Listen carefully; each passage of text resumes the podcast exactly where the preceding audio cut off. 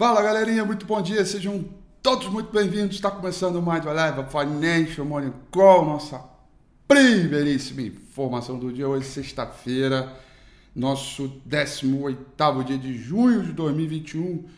Dia Mundial de Não Fazer Besteira, o panorama dos mercados hoje vai aí, trabalhando ainda, repercutindo com o mercado digerindo tudo que veio do Fed, do cupom na última quarta-feira e que continua aí deixando o mercado cada vez mais antenado, procurando as informações que são necessárias diante da, diante da realidade do preço atual para que a gente entenda o que, que a gente vai fazer, como a gente vai fazer, como a gente vai investir. E para hoje, o cenário internacional ainda é de um ritmo bem mais fraco em termos de aceleração é, de preços, porém, é, aquelas empresas de tecnologia que estavam um pouco mais travadas no período pré-funk, né, começaram a andar um pouco mais, trazer aí um pouco mais de ritmo é, ontem e um pouco hoje também. Tanto é que o Nasdaq Futuro sobe nesse momento, enquanto o S&P e Dow Jones Futuro vão caindo. Mercados pela Ásia Pacífico vão trabalhando de maneira mista. Uh, Tóquio fechou em queda de 0,19%, Hong Kong em alta de 0,85%, principal índice na China, o Xangai Composite praticamente estável, com uma leve queda, que é praticamente nada, de 0,01%. É, por cento. Passando pelos mercados de commodities, esses sim vão ficando um pouco mais pressionados, há uma certa realização. Algumas empresas cíclicas vão andando um pouco mais forte tecnologia ganhando fôlego, mas, porém, contudo, não obstante, as empresas ligadas a commodities continuam ainda um pouco mais fracas. Petróleo do tipo Brent vai caindo 0,67, petróleo do tipo WTI vai caindo 0,55 e o principal contrato futuro de minério de ferro negociado em Dalian com vencimento para setembro deste ano, cotação em dólar, fechou em queda de 1,5 52%, tá? Apostas em uma inflação mais alta estão recuando depois que o Fed sinalizou que estava se preparando é, para aumentos antecipados nas taxas de juros, né? Isso tudo ajuda a conter especulações de que as pressões de preços poderiam sair do controle. As empresas ligadas à tecnologia ganham um pouco mais de folha, por isso o Nasdaq está até melhor que o S&P 500, inclusive pode até renovar máximas históricas, enquanto aquelas que já andaram muito forte começam a retrair um pouquinho mais, uma mini rotação setorial dentro de um estágio de rotação maior nesse período pós-Fed que a gente vem é, observando. É, é, digamos, nesse momento, né? nesse período. Eu tentava aqui ver algo que a gente pudesse avaliar, mas é esse período pequeno aí, né? digamos, nessa semana. Tá? É... Ações na Europa vão caindo, puxadas por bancos e empresas de energia, algumas delas ligadas a commodities, tecnologia se valorizam. Né? Londres vai caindo 1,14%, Paris caindo 0,56%, Frankfurt na Alemanha caindo 0,1%. 92% para, este, é, para esta sessão de sexta-feira, é, diante desta realidade aí. O dólar index praticamente estável, com uma leve alta de 0,05% ainda, tentando conter, ver, estimular, ver o que, que a gente pode avaliar é, em termos de mercado de câmbio, com uh, o principal contrato futuro do S&P 500 nesse momento com uma leve queda de 0,24%. Leve queda de 0,24% o S&P 500 futuro uh, nesse momento, tá bom?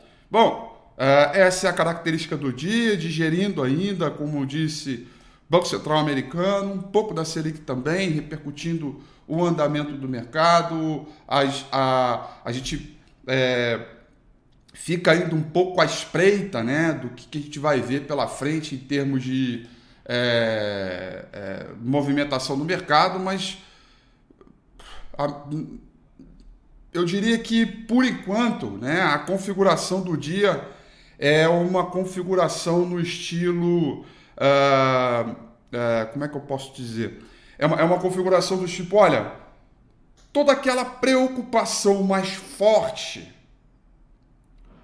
relacionada ao aumento de juros e inflação nos Estados Unidos vai apaziguando. Então, aqueles setores de tecnologia que estavam ruins vão melhorando um pouco. E aqueles setores de é, value, né, value, é, crescimento e, e valor, né? as empresas de valor vão corrigindo um pouquinho mais, empresas de crescimento vão ganhando um pouco mais de fôlego. Ou seja, é uma mini rotação dentro de um estágio de rotação maior, dentro desse grande ciclo que a gente está observando, tá? É, é, essa cara que eu gostaria de dar aí para você, para esse pregão. Uh, veja, não tem nada de agenda econômica hoje, tá? Sexta-feira, nadinha, nadinha, nada para a gente poder observar.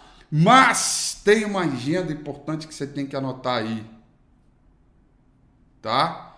É, é, é, anota aí, anota que tem um dado importante para você assistir, que é o próximo domingo com a FI. próximo domingo com a FI, 9 horas da noite. Meu canal do YouTube, meu Instagram e meu qualquer coisa aí, vamos assistir que tá muito legal, porque esse esse estágio de rotação setorial dentro de uma outra rotação setorial tem nome, endereço é, e, e recomendação, tá? Então eu super recomendo que você assista o Domingo com Rafi que vem, tá? Mercado no hemisfério norte entrando em férias, pode ser que o volume dê uma apaziguada, como é que anda o processo né, é, de vacinação no Brasil e no mundo. Então, o próximo domingo com a FI está muito imperdível, 9 horas da noite. Faz o seguinte, ó, mas faz agora, tá? Vem aqui nesse botãozinho vermelho aqui, tá? E se inscreve aí no canal. Se inscreve aí no canal do YouTube, tá? É, dá o um tapa nesse sininho que aparece aí para não perder as notificações que vem por aí pela frente e não perca esse programa que está imperdível. Tá aqui, ó, esse botãozinho vermelho aqui, tá? É, e, então, vamos lá, vamos ver é, 9 horas da noite, a gente tem um encontro marcado, não se esqueça, tá bom? Galerinha, dando uma olhada agora no gráfico do índice Bovesco aqui, tá? Olha só, turma, é, o índice Bovesco é o seguinte, ele venha, vinha, vinha e continua vindo é, numa tendência de alta bacana, tá? É, e ontem, mesmo sendo o segundo dia de realização, a gente se manteve acima dos 128 mil pontos. Se você pegar uma média móvel exponencial de nove períodos, você vai ver que ela vai passar por aqui. O mercado segue ainda ganhando sustentação para esse mercado aqui, é, nessa, na, nesses níveis aqui. Agora, se você olhar mais fortemente, as bandas de Bollinger, elas estão querendo começar a abrir, né? Portanto, se renovar a mínima de ontem, tá? Se tiver aí um zigue-zague descendente e perder a mínima de ontem, a chance do mercado realizar e vir buscar 126 e 100, 125 350 é bem grande, tá? Eu venho dizendo que o mercado perdeu força. Aliás, uma frase minha de impacto no último domingo com a FI foi: o mundo desacelerou em termos de ritmo, em termos de momento, e o Brasil também. Né? Até mostrei o RRG do Ibovespa, envergou para baixo, as condições ficaram bem mais limitadas do ponto de vista do risco versus o retorno. Né? É, tinha mais risco do que retorno, cada vez mais acreditando numa realização do que buscar 133 mil pontos. Afinal de contas, aproveitamos muito bem o rally que veio desde lá de baixo, quando as baterias estavam recarregadas, lembra? Nos 120 mil pontos, 119.900 e aí te pregou todo ali até os 130, 131 mil pontos. Nossos indicadores de swing trade melhoraram bastante. As condições técnicas estão todas aí muito bem aplicadas, foram muito bem aplicadas. Né?